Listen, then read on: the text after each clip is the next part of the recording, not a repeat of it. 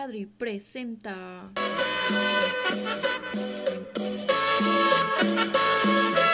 El desarrollo de la cultura.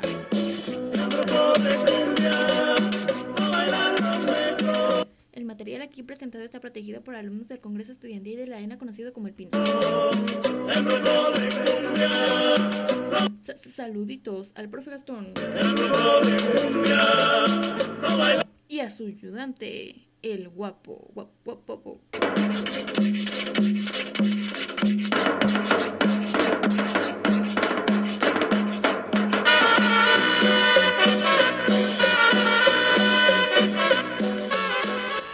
Bienvenidos al podcast La Cultura.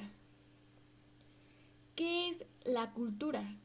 Bueno, pues es un proceso que se encuentra en movimiento continuo de acuerdo a las formas de comportamiento de los individuos.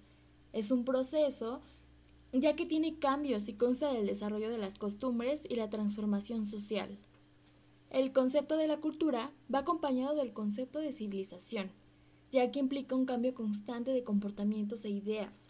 Sin embargo, no significa lo mismo, pero el cambio que indica el concepto de civilización es el cambio constante por el que pasa la cultura. La civilización indica el grado alcanzado por la técnica, como los modales utilizados en ese momento histórico, el desarrollo del conocimiento científico, ideas religiosas y costumbres.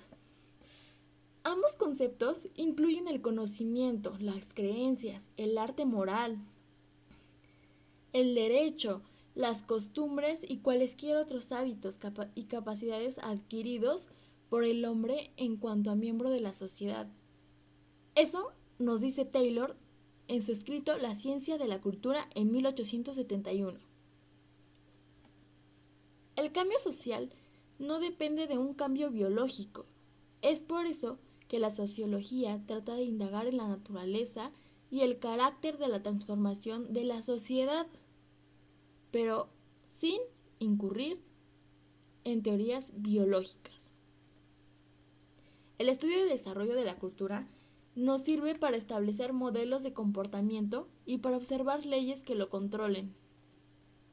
Por otra parte, el materialismo cultural dice que los objetos, es decir, el ser humano, conoce muy bien sus propios modos de pensar, pero gracias a la traducibilidad mutua de todos los lenguajes humanos, es posible conocer lo que los individuos piensan de sus pensamientos además de su comportamiento, mediante las preguntas y respuestas, es decir, a través de herramientas de investigación y recolección de ideas, que como nosotros como antropólogos conocemos como herramientas que utilizamos al momento de ir a trabajo de campo.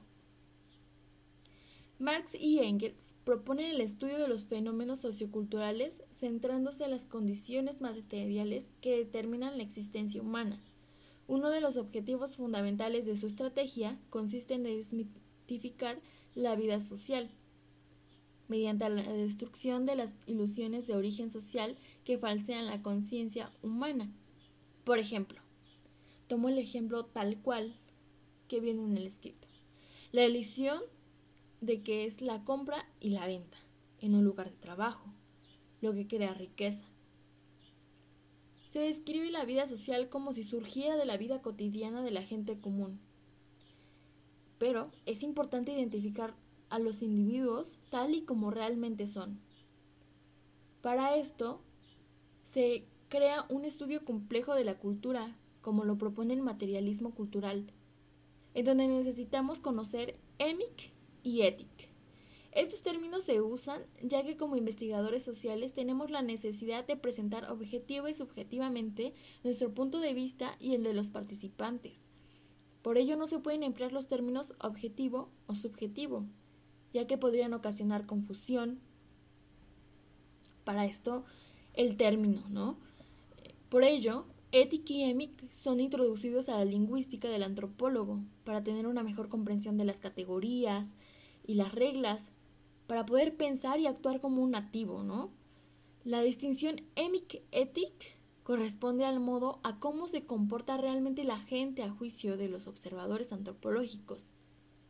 Y por otra parte, en cómo cree la misma gente que se está comportando. su propósito al comportarse de esa manera y su propia explicación de su comportamiento.